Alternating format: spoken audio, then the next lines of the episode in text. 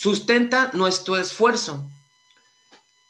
Detrás de cada billete, tú empiezas de aquí en adelante a ver el dinero. ¿sí? Cuando tú ves un billete, cuando tú ves una moneda, cuando tú veas una tarjeta de débito, de crédito, cuando tú ves un banco, imagina, ¿sí? Eh, a través, imagina que detrás del billete hay una energía que se llama sustento.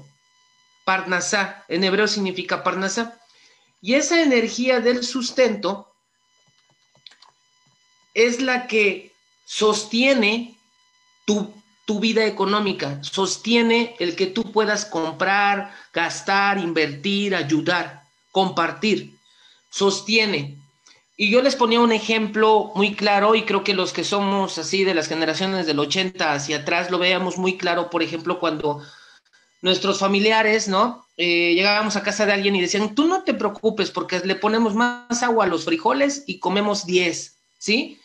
Es como que esta idea pura que tiene el universo de yo te sustento y tú haz lo que tienes que hacer. Por eso es que a algunas personas 500 pesos les pueden durar muchísimo y a otras personas los mismos 500 pesos que están hechos del mismo material, de la misma banca, les pueden durar una hora independientemente de un tema de educación financiera o de un tema de administración, porque también conozco a muchas personas que son excelentemente administrados, pero que son muy escasos al momento de invertir hasta en ellos mismos. ¿Ok? Entonces, este es el punto medular. Entonces, detrás de cada billete hay un esfuerzo. Entonces, por ejemplo, si Raquel me dice, a ver, Cristian, yo por si lo quiero una sesión contigo, ¿cuánto me vas a cobrar? No sé, te voy a cobrar mil pesos por una sesión. Raquel va a tener que sacar de su bolsa mil pesos para pagarme una sesión, pero detrás de esos mil pesos están las horas trabajo de Raquel, como se lo gane, ya sea a lo mejor parada de cajera o puede ser que sea licenciada y una firma de ella valga mil pesos ¿Sí me entienden? Al final lo que está detrás de ese billete, detrás que está sustentando a esa energía es nuestra actividad, nuestra actividad para generar el dinero. Por eso que por eso nosotros observamos que en causa y efecto cuando mm, ah, em, nos ganamos, no nos ganamos, cuando buscamos ganarnos el dinero o obtener dinero fácil, rápido y gratis, no va a durar. Eso es lo que sucede, por ejemplo, con los con el tema de la delincuencia organizada y todo esto, porque precisamente sí ganan mucho dinero, pero no tienen el sustento detrás de cada billete, porque por causa y efecto lo desconectaron. Y lo vemos muy claro, por ejemplo, en ocasiones en la política, ¿sí? ¿Por qué creen que las carreteras están llenas de tantos baches? Me pueden decir, bueno, porque pues el gobierno no invierte. No, no es que no invierta sí invierte, pero inflan los presupuestos del mantenimiento de las carreteras. Entonces, si un mantenimiento va a costar 100 mil pesos, lo facturan con 500 mil y se quedan con 400 mil. Ese, ese hueco que causan en la energía que estaba, un dinero que estaba destinado para el beneficio de 20 ciudades o de 10 ciudades, causa un hueco energético en esta energía que posteriormente los usuarios vamos a tener que pagar el precio de ese hueco energético, ¿ok? Para que tengan una idea de cómo funcionan las leyes de causa y efecto, porque gran parte de lo que cualquier persona que, comienza en estos caminos místicos, espirituales, desarrollo humano, crecimiento personal o inclusive dentro de las religiones es porque el universo le está diciendo, aprende a armonizarte con las leyes que rigen el universo, más allá de lo que tus cinco sentidos te dicen, de lo que tus cinco sentidos te pueden eh, interpretar de la realidad. Por ejemplo, los cinco sentidos no perciben la ley de la gravedad. Tú sueltas hoy una, esta pluma, yo la suelto y va a caer. Crea yo en quien crea. Crea yo en Buda, en Alá, en Jehová, en Yahweh, en Jesús, en lo que yo crea, esta pluma, si la suelto, va a caer, porque es una ley invisible. ¿Estamos de acuerdo? Entonces hay diferentes leyes que operan en el universo, pero la que rige todo, el orden cósmico, es causa y efecto. ¿Por qué estamos un grupo de personas reunidas hoy martes 23 de febrero, hablando de prosperidad, abundancia, de la espiritualidad, de la energía, porque hemos, consciente o inconscientemente, hecho mucho, hemos provocado muchos cortos circuitos con estas leyes en nuestra vida personal. Consciente o inconscientemente. Por eso es que estás tomando conciencia, para decir, ah, no fue el divorcio, fue mi amargura que sembré durante tanto tiempo que detonó mi divorcio. Sembré amargura, cosecho amargura, causa y efecto. Entendemos, ah, no fue suerte, no fue el destino, no fue el gobierno el que quebró mi empresa. Yo llevé una mala administración por muchos años.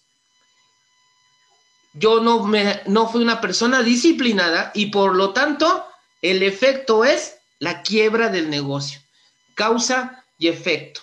Y qué bueno que sacó este tema Raquel a colación, porque hoy vamos a hablar precisamente de la culpa y el merecimiento. Hasta qué es lo qué es lo que nos impide el que nosotros, una vez que entendemos gran parte de todo esto, y muchos lo aprendemos, como siempre lo comparto, como por el camino empedrado o por el camino pavimentado. Normalmente todos los que estamos en esto es porque venimos por el camino empedrado, ahí venimos, ¿no? Revolcados, porque pues agarramos el empedrado. Y hay personas que no, tal vez tú me estás escuchando y dices, no, pues yo la verdad siempre me la he llevado like en la vida, soy muy comprometido, muy responsable, perfecto, está súper bien, padrísimo. Entonces ahora tú a lo mejor estés aquí para aumentar tu canal de prosperidad. Pero hay otras personas que no, hay otras personas que están aquí escuchando esto precisamente para conectarse nuevamente porque se desconectaron por no conocer estos principios, estas leyes, estas reglas que rigen todo el tema del progreso, la prosperidad, o como le dicen los cabalistas, ¿no? Los cabalistas dicen, a ver, ¿tú qué deseas de la vida? ¿Tú qué quieres de la vida? No, pues una pareja, amor, salud, eh, dinero, progreso, eh, alegría, este, eh, amor, amor incondicional o deseo eh, un ascenso en el trabajo, bienestar. Dicen los cabalistas, todo esto se encierra en una sola palabra, luz, la luz del creador, no el creador, la luz del creador. La luz que creó, marca la redundancia, el gran arquitecto universal o el creador creó esta luz que encierra todo y engloba todo. Entonces, esas cabalistas, si hoy en tu relación de pareja, con tus hijos, en tu hogar, en, tu trabajo, hace falta alguna mejora, es porque en lo, lo que en realidad necesita o necesitas es más luz, conexión con la luz, porque la luz lo contiene todo. Y eso es súper importante porque no, porque si lo contiene todo, quiere decir que la luz tiene muchas caras. Y una de esas caras es la prosperidad, pero la abundancia de prosperidad, no la abundancia de problemas. ¿Ok? Esa es la idea de todo esto, ese es el objetivo. Entonces vamos, vamos a, a, a comenzar con este tema porque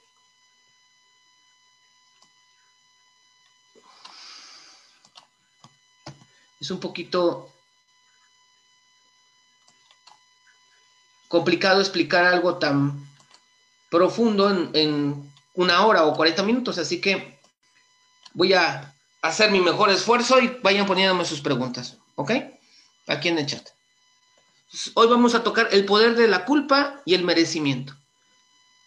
Y a lo mejor te preguntes, ¿tienen un poder? Claro, tienen un poder. Porque según la Kabbalah, todo es energía. Tus pensamientos son energía, tus acciones son energía, tu dinero es energía, hasta tu suegra es energía. ¿Ok?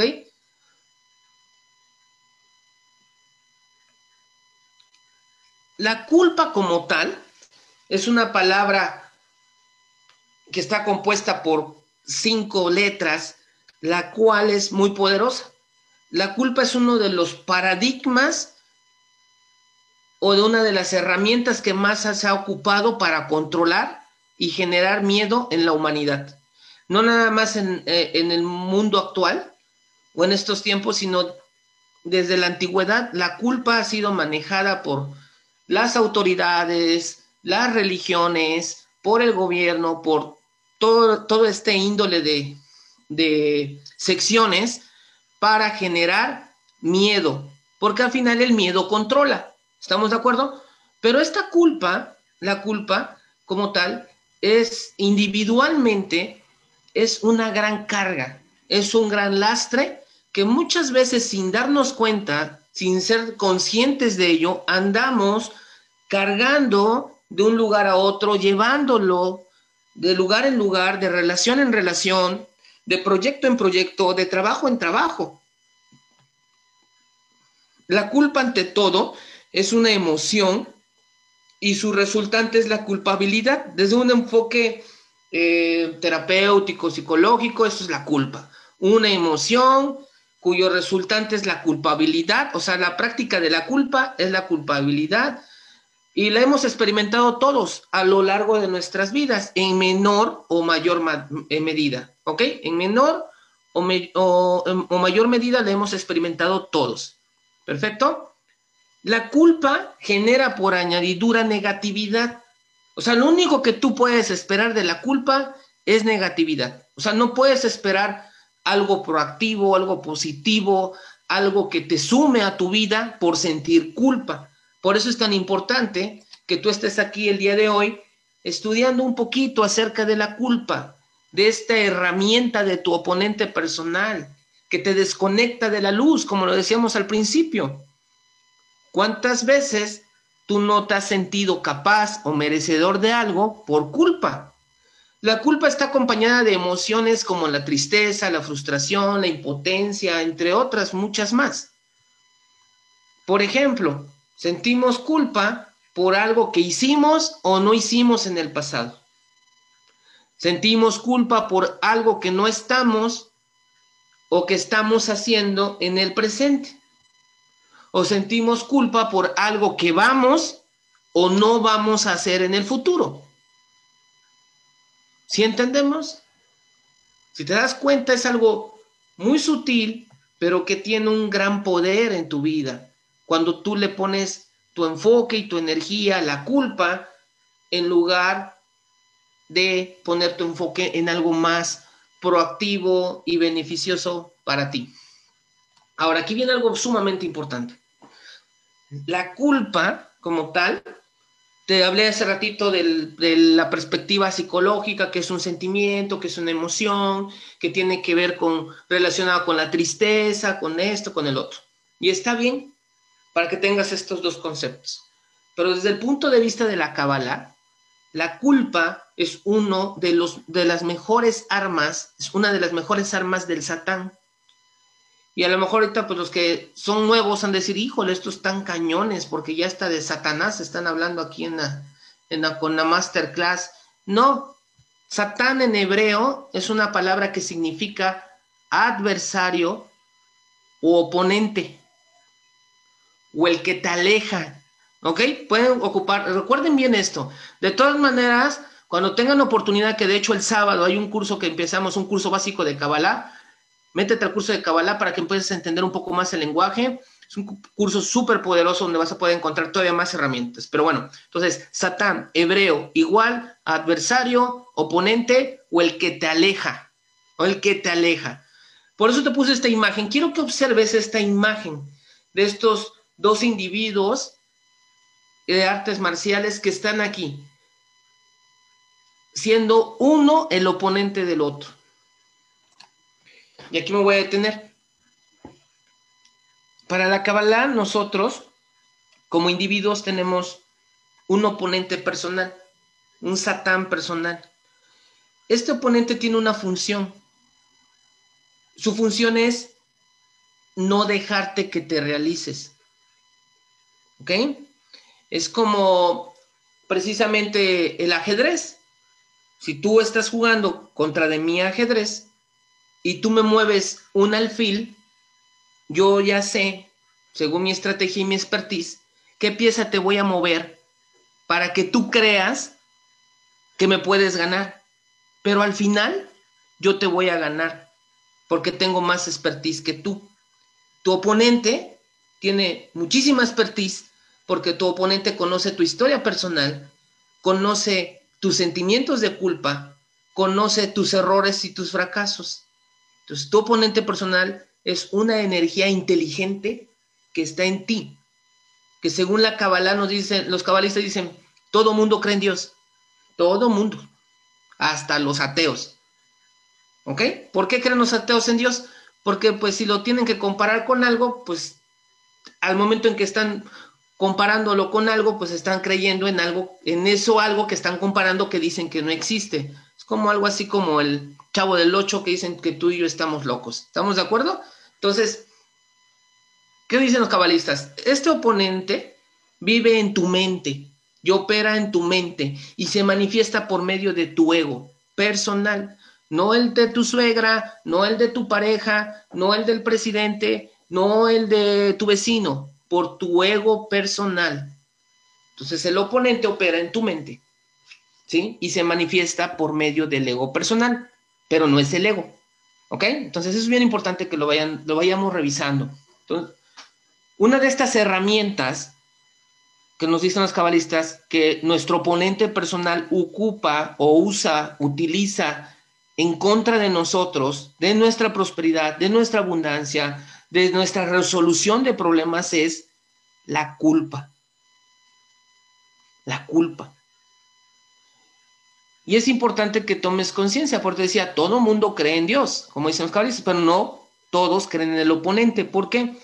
Porque su mejor arma y su mejor disfraz es que no creas que existe, para que no le hagas pues batalla, ¿no? No te pongas tú al tú por tú con él, porque pues a últimas no existe.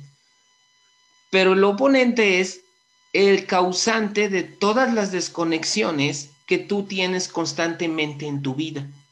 ¿Y cuáles desconexiones? Desconexiones de la luz, de la fuente de infinitas bendiciones para tu vida. Cada una de, cada una de sus herramientas y de sus armas, su objetivo es desconectarte de la luz.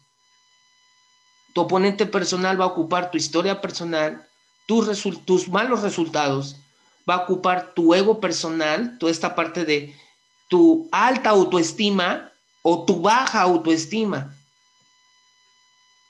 Va a ocupar tu falta de sanación emocional, tu falta de sanación de traumas del pasado, para estártelos eh, reprochando, mandándotelos a través de pensamientos, a través de emociones, etcétera, etcétera. Entonces, quise parar en este punto porque principalmente es una de las mejores herramientas que yo encontré después de varios años de búsqueda en diferentes eh, vertientes, filosofías, programas, desde Hoponopono, curso de milagros, este, Urantia y un montón de cosas que me metí.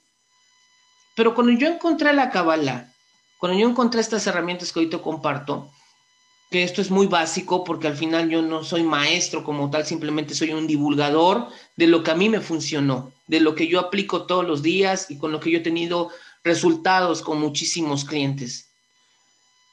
Y bueno, cuando yo encontré estas herramientas y las empecé a practicar, fue cuando empecé a tener gran avance y salirme de la burbuja de la culpa, salirme de la burbuja del lamento y de estarme lamiendo las llagas por todos los errores que yo había cometido en mi pasado. Y hoy quiero que te preguntes, ¿tú te estás lamiendo hoy las llagas por tu pasado, consciente o inconscientemente? pues a lo mejor sí o a lo mejor no. ¿Cómo lo puedes ver? ¿Qué tanto tomas acción? Eso lo puedes empezar a medir. ¿Quieres saber si tú no estás metida o metido en un bucle o tu oponente no te metió en un bucle mental de culpa y desmerecimiento? Revisa tu realidad. ¿Qué tanta acción tomas? ¿Qué tantos riesgos tomas para mejorar tu vida?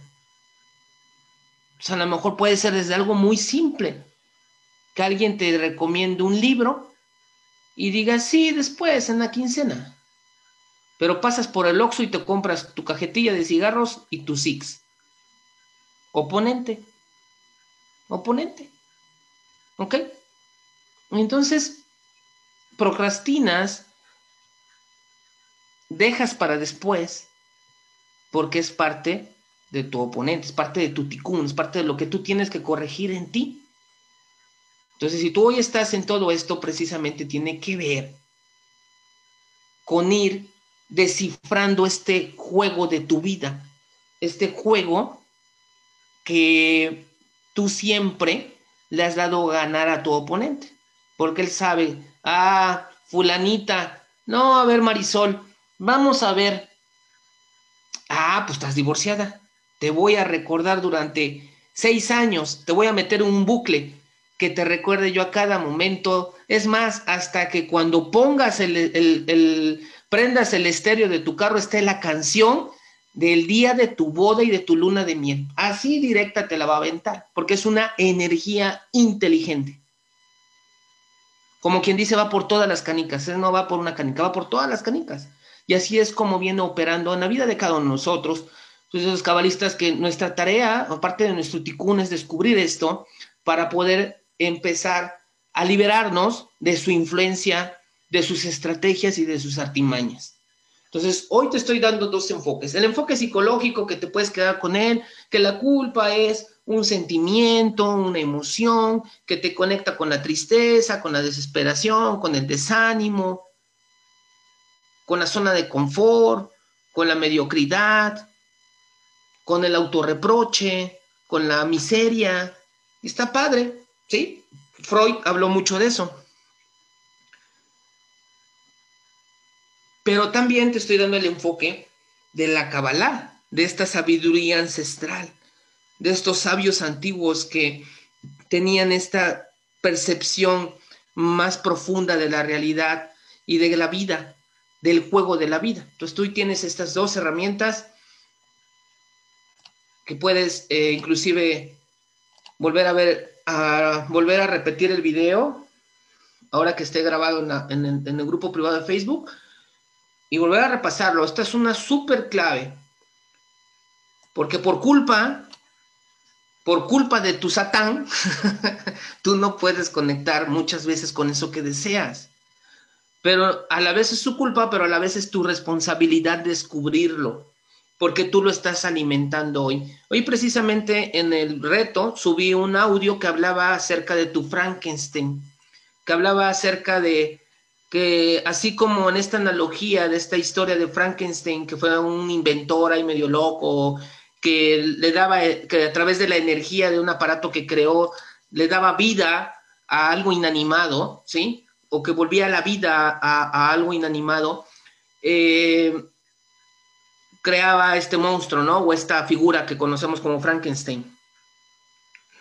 Y bueno, yo hacía esta analogía precisamente para hablarte de esto, o a los que están en el reto, hablarles de esto, de este oponente que tú alimentas todos los días, que tú le das a través de tus pensamientos repetitivos, a través de tus reproches, a través de tu culpa, la energía necesaria para que te siga haciendo tu chamba.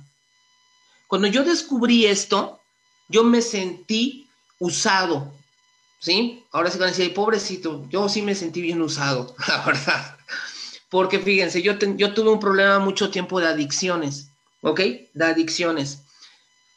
Y bueno, ya después comentaré, les platicaré mi historia, pero cuando yo descubrí esto a través de la Kabbalah y de mis maestros, dije, o sea que yo todo este tiempo pensaba que yo ocupaba las drogas porque yo era muy fregón y porque yo me sentía acá y que...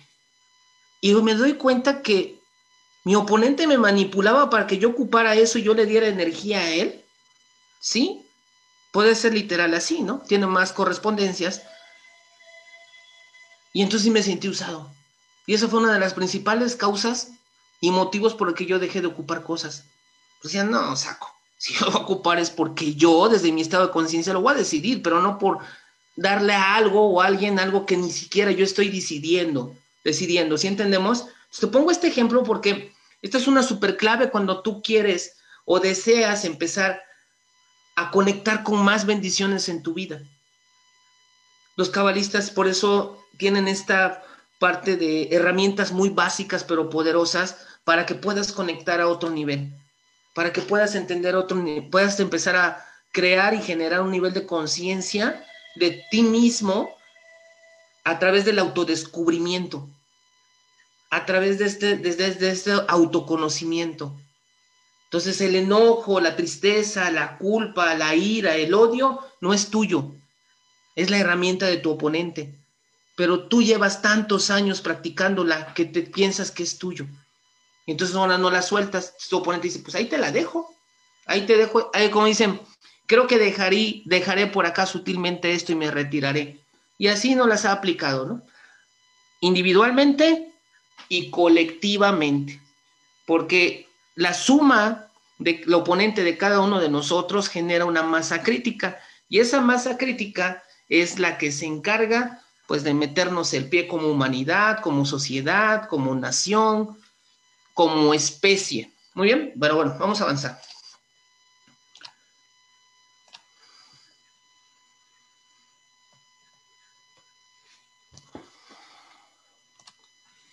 A ver, aquí está el chat. Me están poniendo. La culpa y el merecimiento son diferentes. Puedes hablar más de la falta de merecimiento. ¿Cómo identificar que no me siento merecedor y cómo puedo mejorar ¿Tiene que ver con autoestima? Sí y no. Tiene que ver con autoestima, pero tiene que ver con el oponente. Eh, y ahorita vamos a hablar del merecimiento, pero ¿de qué sirve hablar del merecimiento si no te quitamos el lastre de culpa que traes?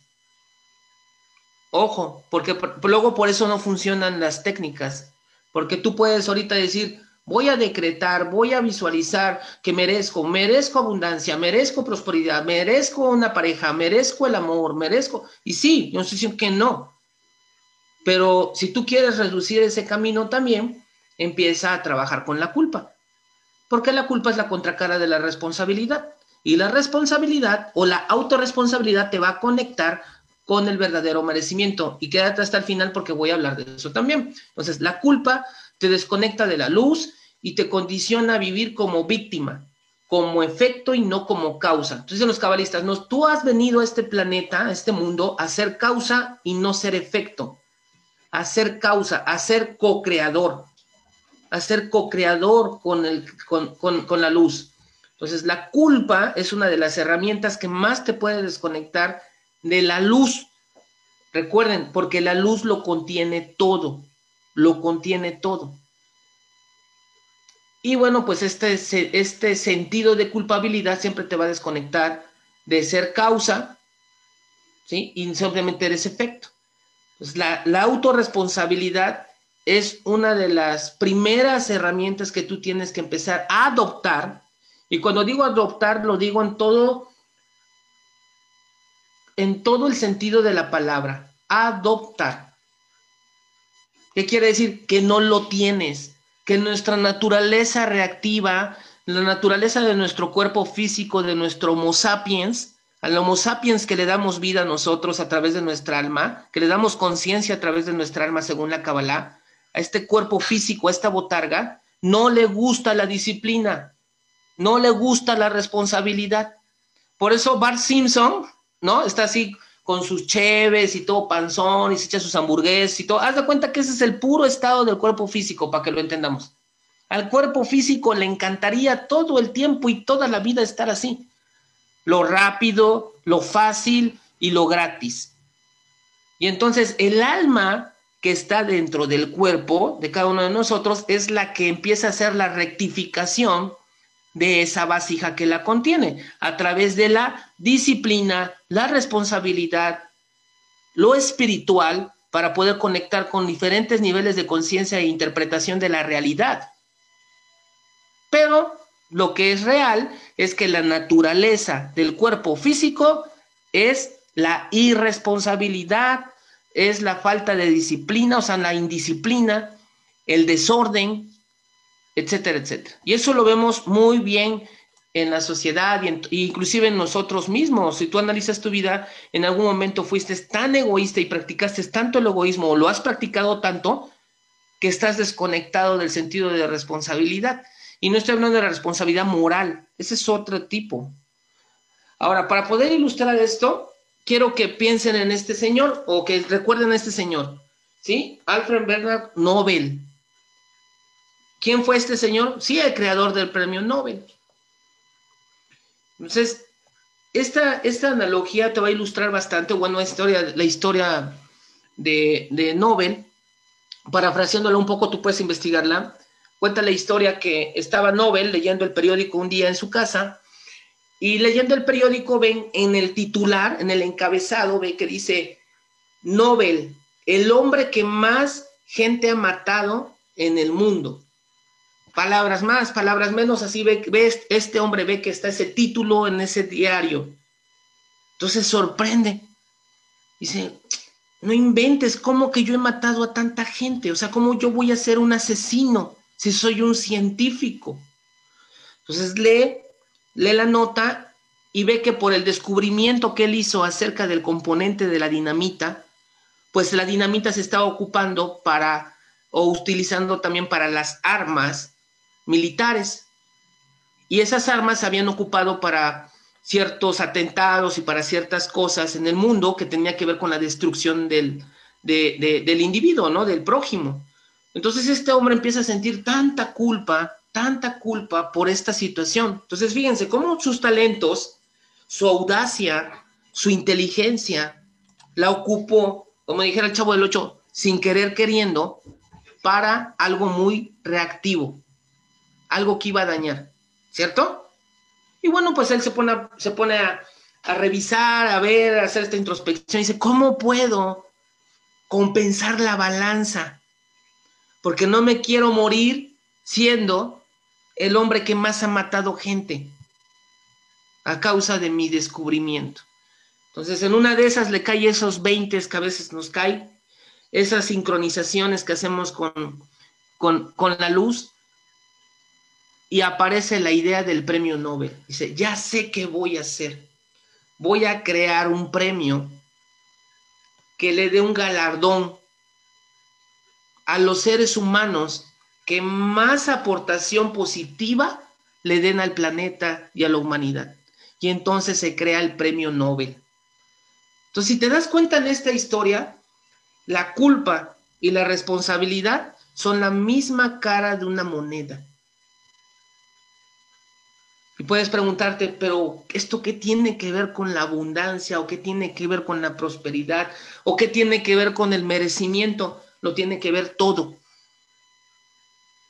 Porque si eres responsable, te vuelves co-creador. Y no estoy hablando de algo moral. Te vuelves co-creador. Activas tu verdadero poder interior y activas tu capacidad de darle una lectura real a tus causas y a tus efectos, a lo que está sucediendo en tu vida y lo puedes mejorar. La otra cara de la moneda, que sería la culpa,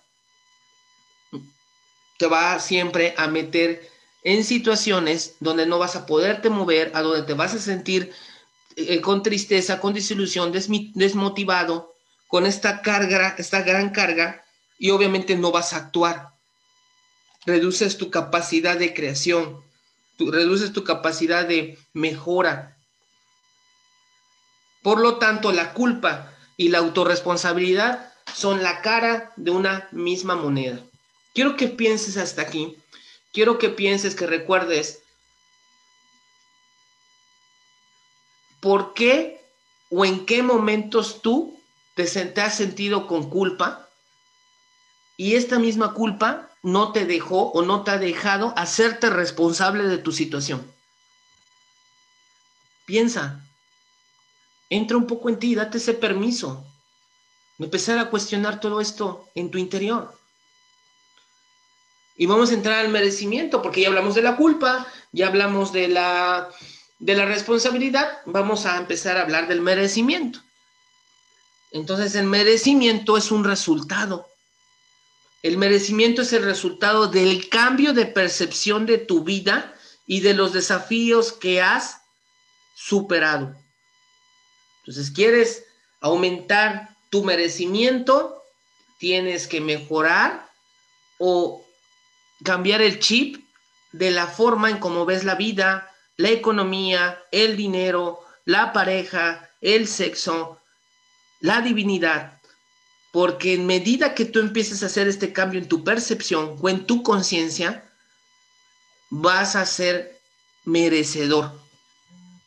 Y el merecimiento, quiero aclararlo, no puede ser una, una clase nada más de un 40 minutos. El merecimiento es algo tan sutil, es uno de los paradigmas del desarrollo humano, porque precisamente es un concepto que solamente puede explicar a alguien que ya lo ha estado viviendo o que alguien que ya lo practica. Entonces, normalmente los libros hablan del merecimiento, pero no lo explican. Y eso es lo que tú hoy yo te invito a que hagas. Y gran parte de la falta de merecimiento o de no practicar el merecimiento es por la culpa, por esta herramienta o por esta herramienta que tu, tu, tu oponente personal ha ocupado en tu vida, en la vida de tus padres, en la vida de tus abuelos durante mucho tiempo. Es como si dijéramos, ya somos clientes de culpa.com, ¿no? Entonces, ah, pues ahí vienen los Garcías, vamos a darle su dotación de culpa.com y ya pasas tu tarjeta y ya te llevas tu carga de culpa del mes, ¿no? Ay, siento culpa porque compré las zapatillas, siento culpa porque me lo gasté, siento culpa porque otra vez caí, siento culpa porque ahora sí, hace, hace unos días atendí a una chica que me habló que sentía mucha culpa porque la había, había besado a su prospecto en la primera cita y que ella nunca lo hacía, pero que se sentía tan culpable, tan sucia, que inclusive que cuando regresó a su casa se metió a bañar y que no sé qué tanto más. Y digo, wow, está interesante, ¿no? Entonces, muchas veces por pequeñas cosas nos han vendido tanto los medios, las religiones, el contexto, ¿sí? Todo este tema de la culpa, que nos ponemos una etiqueta, que traemos una etiqueta y traemos aquí un letrero que, que nosotros mismos nos hemos autoimpuesto. Entonces, hoy quiero que, que tomes ese letrero, ¿sí? Que, tú ya traes posiblemente ahí, y que lo destruyas, y que empieces a darte cuenta quién eres tú con todo lo bueno y con todo lo malo que hay en ti. Con todo lo bueno y con todo lo malo que hay en ti. Y ahorita yo sé que aquí vamos a salir, a lo mejor en este grupo no haya de estos, tal vez no, pero a lo mejor digas, no hombre, de malo yo no tengo nada. Si precisamente por eso tengo esos resultados. Yo de malo no, malo o mala mi pareja, mala la economía. No, hombre, mala esto, malo el otro, yo estoy bien. Y está padre, es parte de esta de esta herramienta de tu oponente personal. Entonces, con todo y esa soberbia, ¿quién eres? Porque en contraste o, en o, o, balanceando esa soberbia también hay humildad en ti. O también hay, un corazón bondadoso tal vez, que no se expresa como tal, pero ahí está. Potencialmente ahí está. ¿Quién eres tú con todo lo bueno y con todo lo malo? Sin juicios y sin etiqueta. Y la siguiente pregunta sería, ¿te aceptas? ¿Te, como, ¿Te aceptas como eres? ¿O hay en ti todavía este sentimiento y esta obsesión por criticarte y autojuzgarte para seguir sintiéndote culpable y no merecedor o no merecedora?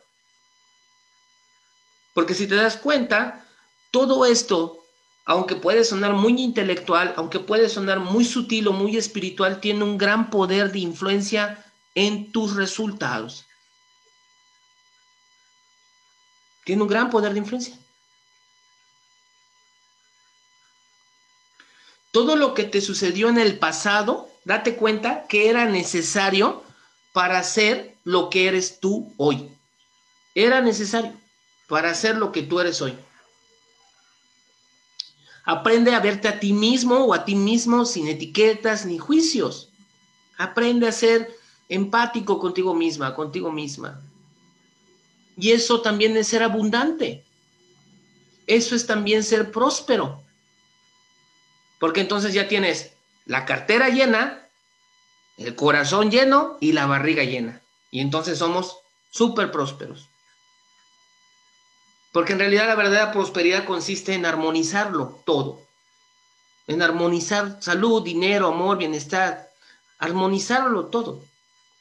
La abundancia como tal consiste precisamente en enfocarte en armonizarlo todo Porque entonces desde la abundancia de prosperidad, tú puedes compartir lo que te sobra y no lo que te falta. Tú puedes entrar en una relación de pareja a donde vas a compartir lo que eres, lo que sientes, lo que vibras, y no vas a compartir las carencias ni los vacíos. Entonces, todo lo que te ha sucedido en el pasado era necesario para ser lo que eres tú hoy. Aprende a verte sin etiquetas, sin juicios. Si hoy te reprochas algo de tu pasado, es porque no aprendiste bien la lección de aquello que te pasó. Si hoy tú te reprochas algo de tu pasado, de aquel divorcio, de aquel negocio, de aquella situación del pasado, y entonces todos los tiempos te lo estás reprochando y te lo estás diciendo, independientemente de que sea un justificante para no actuar, o sea, una justificación que hay en ti para no tomar acción, es porque en realidad no aprendiste la lección. Porque cuando tú aprendes la lección a través de algo o alguien, lo dejas de hacer, lo dejas de practicar porque dices, ya aprendí la lección. Entonces, por ejemplo, ¿no? Y es parte de lo que vamos a ver en el curso de Cabala el sábado. Pero si tienes oportunidad, te invito a que entres, no pierdas la oportunidad. Por naturaleza, fíjense, cuando éramos niños, y muchos pueden preguntarse, ¿qué es en sí la sabiduría? ¿Ok? O más que nada la sabiduría es, ¿qué es la conciencia? Porque estamos hablando de tomar conciencia de nuestros, de nuestra culpa, tomar conciencia de nuestro oponente, tomar conciencia de, de, nuestra autorresponsabilidad, tomar conciencia de nuestro sentido de co-creación de ser co-creadores de nuestra propia realidad con la ayuda, del, la ayuda y el sustento del creador. ¿Estamos de acuerdo? Pero para que entendamos un término simple de conciencia es, por ejemplo, cuando éramos pequeños, ¿sí?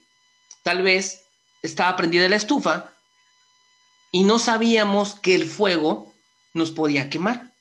Y ahí vamos y le metemos la mano y entonces decimos, quema. ¿Ok? ¿Cuándo lo volvemos a hacer? Y bueno, sí conozco otros, ¿no? Pero yo tenía unos cuates que cuando ya estaban medio tomadones de aquí, medio jaladones, se apagaban los cigarros, ¿no? O calentaban el encendedor y se pegaban. Pero eso tiene que ver con otra situación y un automaltrato, ¿no? Pero cuando tú ya tienes la conciencia de que el fuego quema, no metes la mano. Cuando tú ya tienes la conciencia de que tu mal carácter acabó con tu relación, se supone que tienes que hacer hasta lo imposible por mejorar tu mal carácter, si estás en conciencia. Por eso es, podemos estar conscientes del problema, pero no conscientes de la solución. Pero si tú estás hoy viendo esta grabación o si tú estás viendo hoy esto, es porque estás siendo consciente del problema, y en el universo por alguna razón te está haciendo consciente de la solución para que tú puedas progresar y puedas trascender y romper con las cadenas que tu oponente personal y tu oponente familiar le ha puesto a tu familia por décadas y por generaciones. Hablábamos del Egipto personal. Pues para que salgas de tu Egipto personal y ayudes a tu familia a salir de tu, de tu Egipto, de su Egipto familiar. ¿Ok? Y eso es importante. Pues, que es conciencia, darme cuenta, darme cuenta de esto. Muy bien. Vamos, ya, vamos a terminar, chicos. ¿eh? Vayan preparando sus preguntas para que podamos eh, complementar más esto.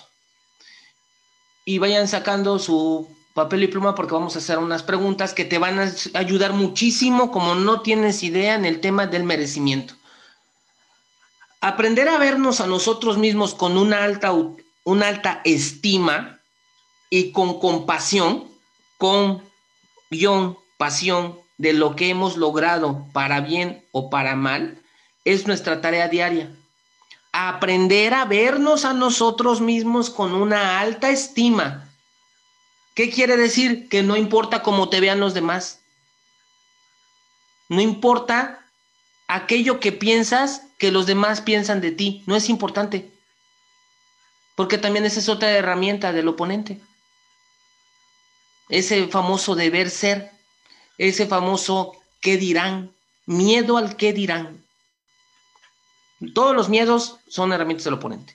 Entonces, aprender a verte a ti mismo con una alta estima y compasión de todo lo que has logrado, o sea, es capitalizar todo lo que has logrado en tu vida para bien o para mal. Y entonces, por ejemplo, en el pasado, bueno, voy a poner este ejemplo porque a mí me, a mí me ilustró y me iluminó mucho cuando yo empecé a, a comprender esto. Digo, me iluminó el camino, no así de iluminación, y aquí yo ahora soy aquí, no, nada. Es, me iluminó el camino del cual yo quería yo eh, avanzar más rápido. Por ejemplo, en este punto de, de cuando decimos lo hemos logrado para bien o para mal, fíjense, muchas personas decimos, no, pues es que pues yo no soy exitoso. ¿No? O sea, no me siento exitoso o exitosa, o ya sea en el amor, en la salud, en el dinero, ¿no? No me siento exitoso. O pensamos que el éxito tiene que ver con, con tener todo eso, ¿no? Entonces no me considero exitosa porque, pues, no tengo el dinero que tiene mi amiga. Mi amiga sí es bien exitosa porque mira, anda con un chamaco 10 años menor que ella y tiene un montón de lana. Ah, bueno, pues si ese es tu concepto del éxito, pues está bien, es muy subjetivo. Pero en realidad el éxito desde el punto de vista de la Kabbalah tiene que ver con este proceso de toma de conciencia del para qué estás aquí en la tierra. Eso es una persona exitosa, desde el punto de vista de la Kabbalah. Ahora, que en este viaje, de este viaje de darte cuenta para qué estás aquí en la tierra, puedas generar dinero, sustento y todo lo demás, no está peleado. ¿Estamos de acuerdo? O sea, es como por derecho, que ahorita vamos a hablar de eso. Entonces, cuando empiezas a,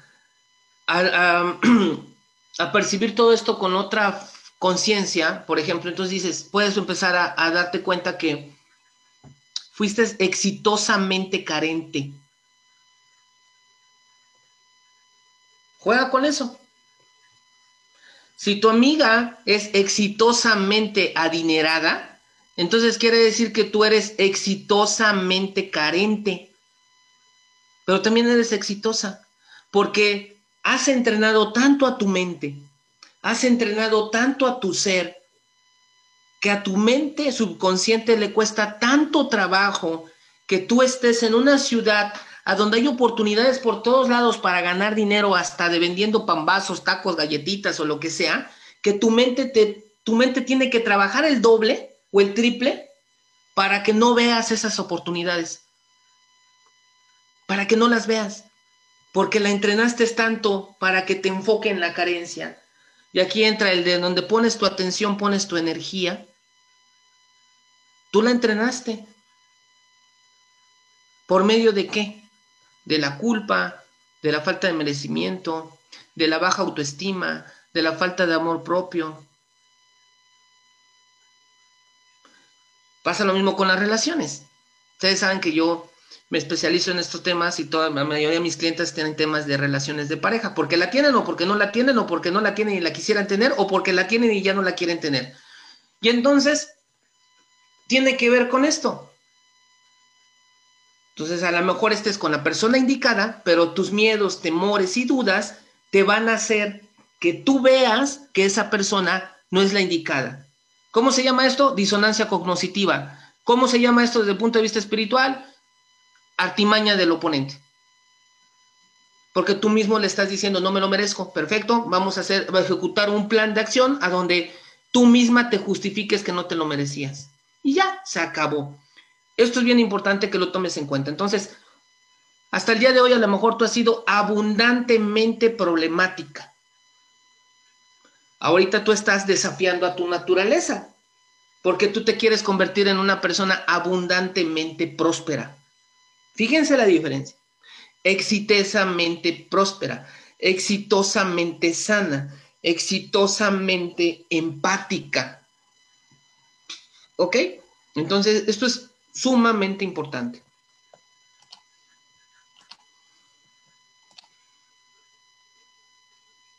Para poder empezar a, conectar más con este poder del merecimiento, tenemos que eliminar el por qué sí. El por qué sí. Por ejemplo, tú puedes decir, ¿por qué merezco ser feliz? Porque sí, porque sí merezco, porque yo me lo merezco, yo merezco todo. Ok, ¿por qué mereces una pareja? Porque sí. Ah, ok. ¿Por qué mereces prosperidad? Porque sí. ¿Y cuántas veces no contestamos así o somos como esta, como con este nivel de soberbia de decir porque sí? Entonces la invitación es que tú a partir de hoy que estás teniendo toda esta información, conocimiento y todo esto, es que empieces a eliminar el porque sí y empieces a meter dentro de tu lenguaje, dentro de tu vocabulario y a tu mente otra palabra nueva que te voy a compartir, que realmente te va a empezar a conectar con ese merecimiento. Pero lo primero que tenemos que hacer es eliminar el porque sí, porque el porque sí nos vuelve a poner en el nivel de víctima, nos vuelve a inutilizar, nos vuelve inútiles, porque dices, ¿por qué sí? Nomás porque sí.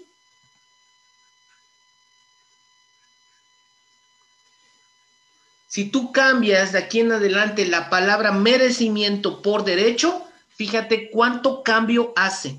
Y esta es una super clave que no vas a encontrar en los libros. Cambia la palabra merecimiento por la palabra derecho. Y entonces fíjate lo que pasa. En lugar de que digas, me merezco una pareja, dices, tengo derecho a una pareja porque ya pagué el precio. Porque ya sufrí, ya lloré, ahora tengo derecho a una pareja como dicen en comer, amar y rezar, ¿no? A un campeón. ¿No? Dice, el tipo le dice, si ya les he dicho que vean la película, les he invitado a todas las chicas, vean la película. Y también los hombres quieren mejorar su vida de pareja, vean esa, vean esa película para que vean cómo no hacer las cosas mal. Entonces, dice, tú necesitas un campeón.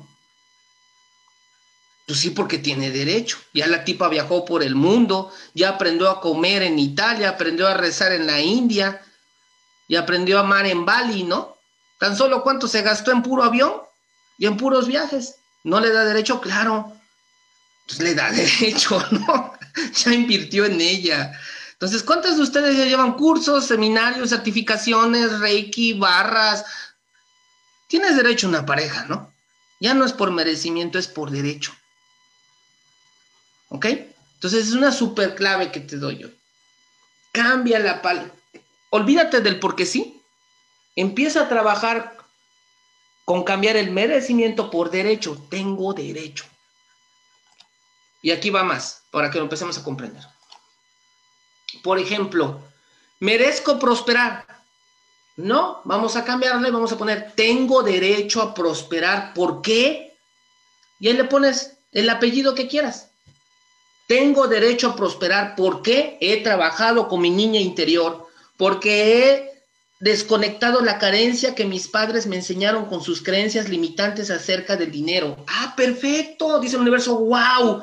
No hemos escuchado a ninguno de tu línea sanguínea en cuatro generaciones que se expresara de esa manera acerca del dinero. Ahí te va. Bueno, tanto así como que ahí te va, ¿no? Así como que digas ya de milagro, no va a empezar a aparecer en tu contexto de vida oportunidades, señales, sincronicidades para que tú conectes con este derecho. Y te va a quedar de tarea, apunta esta pregunta que tienes, una super clave. Repítete varias veces al día a ti misma o ti mismo esta pregunta.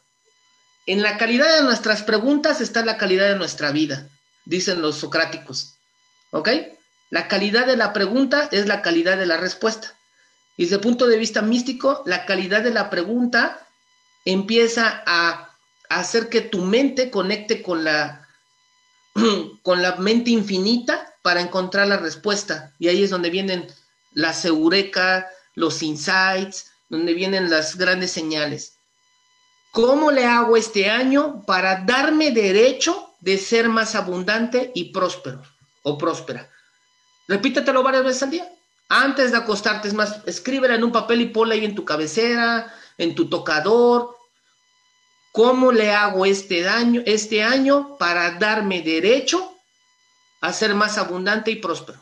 ¿Cómo le hago este año para darme derecho de ser más abundante y próspero? ¿Ok? Lo voy a volver a poner para que la copien.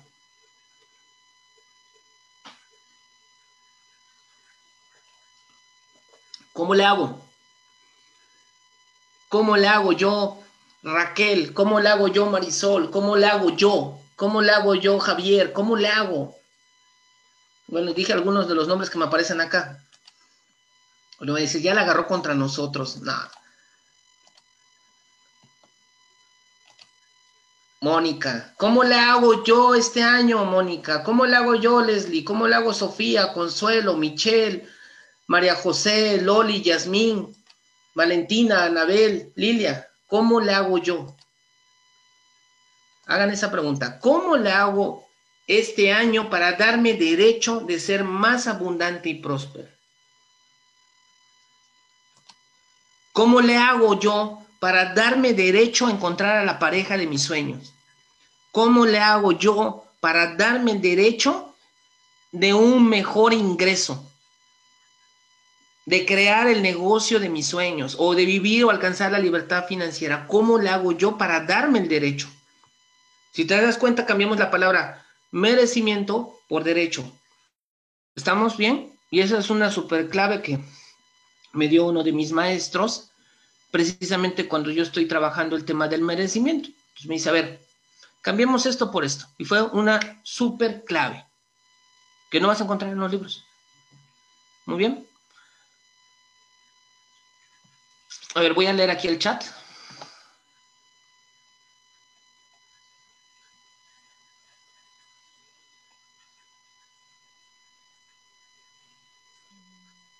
Una pregunta, en el discurso hablas acerca de la ley de la atracción y cómo se manifiesta tan sutilmente como la canción en la radio que recuerda el día de la boda y la luna de miel. Todo esto es para seguir lamentándote y mantenerte en baja vibración. ¿De dónde, de dónde, de dónde provienen las llamadas de advertencia de tu alma? De tu alma y de tus guías. Pero bueno, pues eso no quisiera de hoy que se vea tan místico, pero en mi experiencia provienen de tu alma, de tus guías, de los ángeles, es decir, cuando aparecen a tu alrededor mensajes como comerciales o cursos o charlas en donde aparezca información que en un futuro necesitarás o vivirás, por ejemplo, de pronto en tu vida empieza a aparecer información acerca del autismo, pasan los años y te casas y formas familia, sorpresa, tu primer hijo padece autismo, nunca pensaste en el autismo, imaginabas una familia familiar, pero haciendo memoria es cuando recuerdas que a lo largo de unos años antes de casarte empezaron esas advertencias que me ¿Qué me puedes decir de eso? Bueno, pues tienes la respuesta, ¿no? Me estás preguntando lo que ya sabes. Son sincronicidades, son parte de, lo, de tu despertar y son parte de lo que viene a ser tu ticún. Entonces, por ejemplo, si tú tienes un hijo con autismo es porque tu ticún está sobre ese hijo y tú vas a tener que adoptar, desarrollar habilidades, empatía, trato, amor, cariño hacia ese niño, porque tiene esa, entre comillas, eh, discapacidad, ¿no? O, esa situación. Entonces, obviamente, si tú lo quieres ver así, como que, bueno, pues te estaban dando las señales o advertencias, está padre, puede ser que sí, y, tiene que ver con, pero ¿cuántos de nosotros somos conscientes de ellos, no? O sea, ¿cuántos de ellos somos conscientes? Como siempre pregunto, ¿no? ¿Qué estabas haciendo el 23 de febrero del 2009? Por ejemplo, ¿quién puede acordarse exactamente qué estaba haciendo el 23 de febrero del 2012 a las 21.13 horas de la noche? ¿Quién puede? Es muy complejo, ¿sí entendemos? Entonces, el, echar los puntos hacia atrás es algo súper poderoso, entonces si se puede, pues adelante, pero sí, yo lo que te podría decir es esa parte, ¿no? Sí, yo aprendí y sigo aprendiendo cada día para seguir creciendo, exacto. ¿Qué sucede a nivel energía, universo, leyes? Si a pesar de asistir a cursos, leer, practicar y estar trabajando en la activación de la conciencia, vuelves a los viejos y malos hábitos, aunque sea por un momento, como el alcohólico que cae por un par de cervezas, por un bote de cerveza, como dice la canción, ¿no? Hablas de romper cadenas familiares, podremos o tendremos la maravillosa oportunidad de constatar ese cambio generacional o cómo sabes que tu esfuerzo funcionó. A voy a contestar primero la primera. ¿Qué sucede a nivel universo leyes si a pesar de asistir a leer, practicar y estar trabajando en la activación de la conciencia, vuelves a los viejos malos hábitos, aunque sea por un momento, como el alcohólico que cae por un par de cervezas? Bueno, lo que sucede es que no te va a caer un cacahuate gigante así de maní que diga, ay, esta se portó mal y ahí va el cacahuatazo. No, porque ya a nivel conciencia tú ya tienes este despertar de las leyes de causa y efecto. Entonces, pues a lo mejor por un par de cervezas no te pase nada, ¿no? Pero si tú vuelves a agarrar la copita y empiezas a descuidar tu realidad, te vas a volver a meter en víctima y metiéndote en víctima, pues le das todas las llaves a tu oponente para que te vuelva a destrozar tú le estás dando el pie. O sea, por eso para la Kabbalah es bien importante el tema del oponente porque es una batalla constante. No nada más es de que, ah, ya fui al curso y ya pasó. No, es todo el tiempo. Todo el tiempo. Entonces lo que sucede es eso, que prácticamente se agrava el problema. Y también toma en cuenta algo, se agrava la conciencia de lo que pierdes. Por ejemplo, dices, yo regreso y otra vez a la copita, ¿no? No tiene, no es bueno ni es malo. Si ese va a ser una herramienta para que tú aprendas algo, está bien. Para ti, obviamente, ¿no? Pero ¿qué va a pasar? Decías, en algún momento ya en ese estado te vas a dar cuenta que ya estabas en un nivel a donde podías empezar a conectar con ciertas cosas que no comúnmente la gente conecta. Entonces, como me doy cuenta que ahora lo perdí, pan de vergüenza. Entonces genera ese pan de vergüenza donde dices, lo tenía y lo perdí. Lo tenía todo y lo dejé perder. Prácticamente eso es básicamente lo que pasaría, ¿no? No tanto así como, ah, la venganza de, del universo en contra de María José porque ya se salió del huacal otra vez, porque precisamente eso es lo que hicieron las religiones, ¿no? O este sentido de culpa a través de las, pues de los organismos de autoridad y de, y de control en el mundo, ¿no? Hablas de romper cadenas otra otra pregunta, dice, hablas de romper cadenas familiares, ¿podremos o tendremos la maravillosa oportunidad de constatar ese cambio generacional? ¿O sabes cómo sabes que tu esfuerzo funcionó? Por tu nivel de satisfacción. Por ejemplo, ¿quién es la que está preguntando acá? María José, no sé cuál de las dos sea. Bueno, cualquiera de las dos María José, no sé si sean las que son mis clientas, pero cualquiera de las dos podrían constatarlo en su nivel de satisfacción. Por ejemplo, generacional, a lo mejor tú veas que tu hermano o tu hermana no le entra nada de esto, ni le interesa el desarrollo humano, ni nada, y se sigue tropezando y tropezando y tropezando. Y cuando ves, termina como terminan todos en tu familia.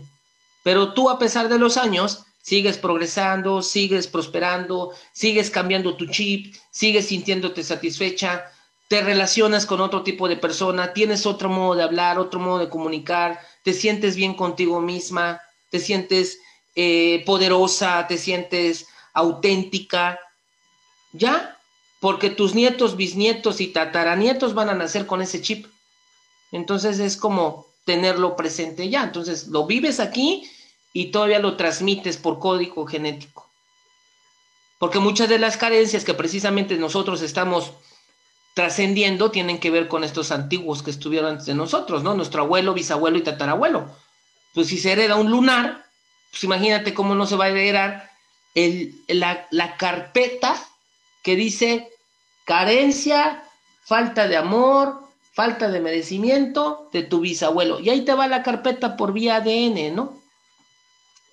Y bueno, pues la estás trascendiendo. Entonces, al momento en que tú estás cambiando tus pensamientos, estás cambiando tus acciones, tu comportamiento y estás conectándote con la luz o con esta conciencia, obviamente estás cambiando hacia adelante, hacia las futuras generaciones. Pero yo tengo derecho, perfecto. Consuelo Hidalgo, por favor. Consuelo, ya ves, ya me estaba ilusionando. Pero ¿qué pasa con la baja autoestima? ¿Qué se puede generar en la infancia? La baja autoestima en la infancia es parte de tu ticún. También quien nace con una alta autoestima es parte de su ticún. Quien nace en una cuna de oro es parte de su ticún, de lo que viene a corregir. Y quien nace en un pesebre, ¿sí? O en, un, en un lugar, no sé, ahí que no es tan apto, también es parte de su ticún. ¿Por qué? Porque el ticún tiene que ver con lo que viene a reparar, con lo que viene a rectificar, con lo que viene a hacer mejor a esta vida. Entonces, tener mucho dinero es parte de un ticún Porque tener mucho dinero genera responsabilidad, genera compromiso con el universo, porque estás teniendo el manejo de una energía del sustento muy alta, porque tienes la capacidad como vasija de poderlo recibir. Tener, por ejemplo, tener pareja es ticún. ¿Por qué? Porque te tienes que esforzar, porque tienes que esforzarte a ser empático, a adoptar ciertas habilidades, talentos, a adoptar o desarrollar en ti la capacidad de comunicar, de ser empático, de apreciar, de, de, aplaudir, de, mm, de contener es ticún. Y la baja autoestima como tal, en la infancia, que obviamente es producto de algún trauma y todo, también es un ticún que vienes a rectificar. Dice Javier, por experiencia propia considero que la baja autoestima es un detonante de culpabilidad, miedo y desconfianza. Sí, desde el punto de vista psicológico, sí, porque alguien con baja autoestima no se cree capaz.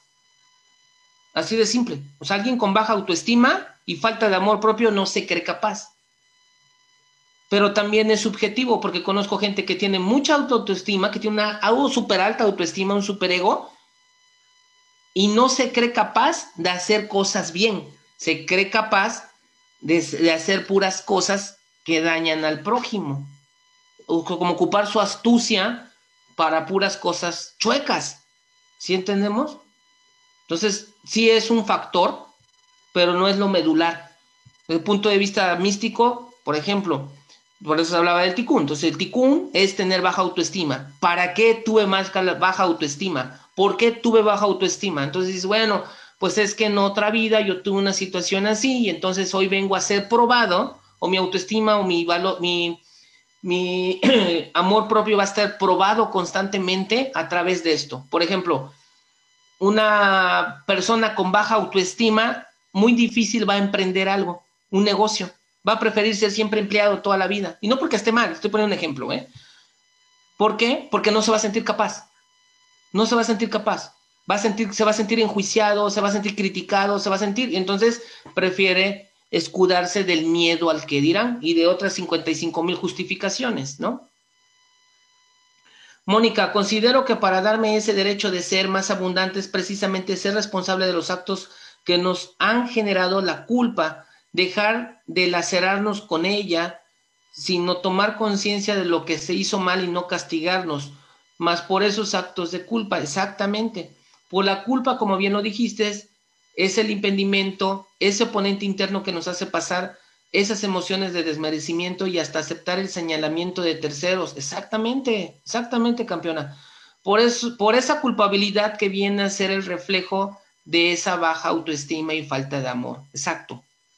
Sí, es que cuando hay baja autoestima y falta de amor propio, somos nuestro peor enemigo.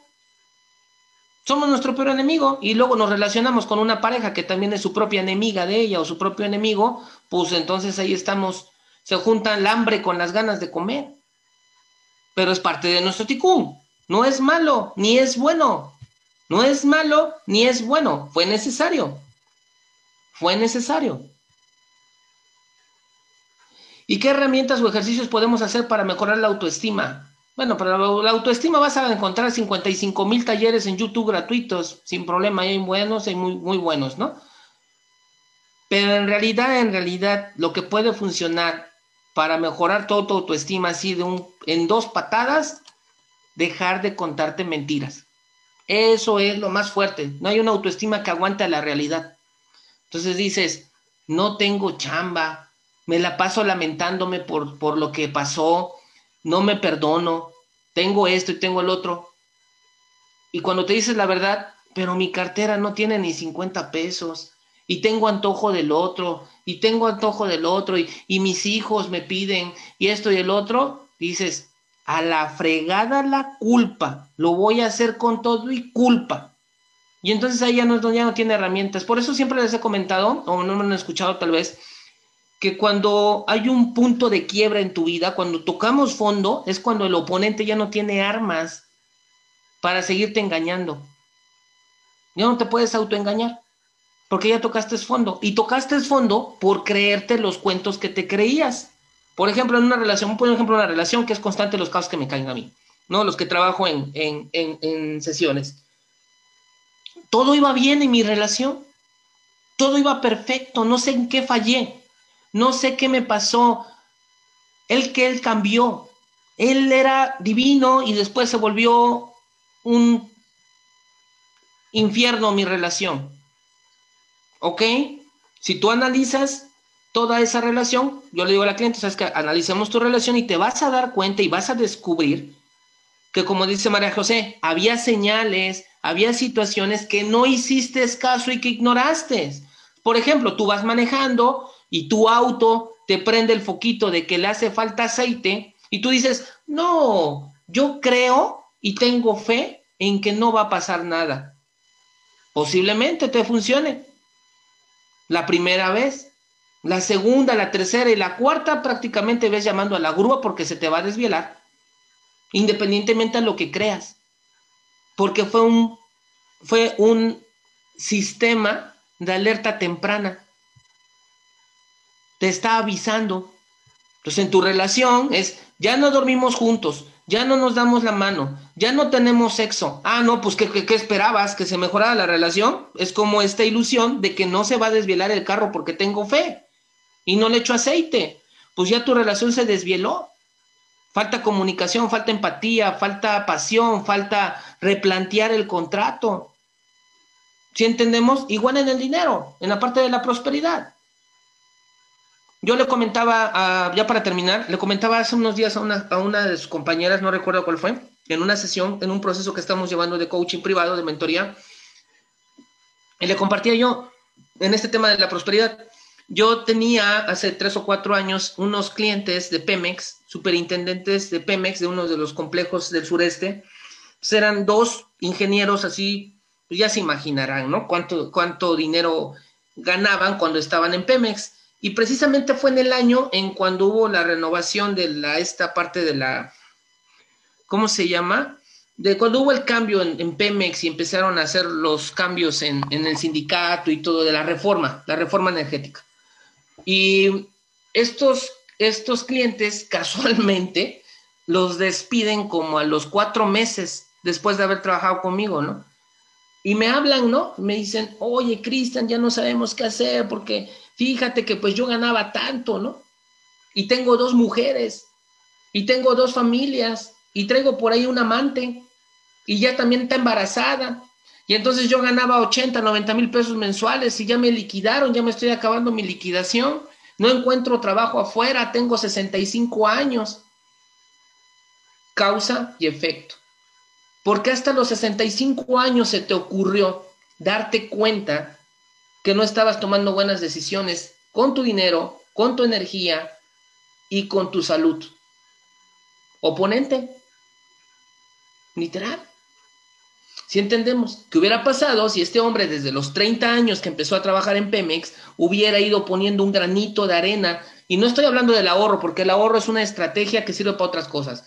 Un granito de arena de visión, un granito de arena de aprender otra cosa, Ah, pero me compré tanto mi cuento y tanto mi arrogancia y mi soberbia de que soy ingeniero de Pemex y de aquí, ah, y otra cosa, ellos ya tenían el lugar asegurado para sus hijos y sus hijos habían estudiado en una universidad, no recuerdo el nombre, en el sureste, que tiene que ver con la energía. Y no tenían ya la plaza. ¿Por qué? Porque se acabaron las plazas. Dice, ¿y ahora qué hago con mis hijos? Porque estudiaron carreras que tienen que ver con el petróleo y ya no hay plaza. Yo ya no se las voy a poder dejar. Entonces, imagínense el caos. ¿Entendemos? Este ejemplo que te estoy poniendo es muchas veces lo que nuestro propio oponente personal nos lleva a no darnos cuenta. Y la pregunta fue, ¿cómo puedo mejorar mi autoestima? Pues créeme que estos ingenieros ya no necesitaban baja o alta, ya no sabían, ellos tenían que tomar acción, si no se iban a morir de hambre, ellos, sus familias y sus amantes. Y entonces hicimos un plan de acción para que pudieran invertir en algunas cosas, tomar su expertise. Decía yo, ¿en qué eres bueno, ingeniero? No, pues yo para manejar gente, perfecto, pongamos una consultoría donde tú puedas manejar gente, dar certificaciones, dar consultorías, etcétera. Entonces empezamos a trabajar con todo eso, pero era innecesario tal vez que hubieran llegado hasta ese momento, hasta ese punto de quiebre en su vida. Entonces, ¿cómo quieres mejorar tu autoestima? No esperes o tu amor propio, no esperes a que haya un punto de quiebra en tu vida. No lo esperes. Y si lo llega a ver, toma en cuenta que es un buen principio para dejar de repetir los mismos errores que ha habido en tu vida. ¿Ok? Bueno, parte de esto es lo que yo les quería compartir el día de hoy. Ya nos vamos a ir. Vamos a, voy a dejar de grabar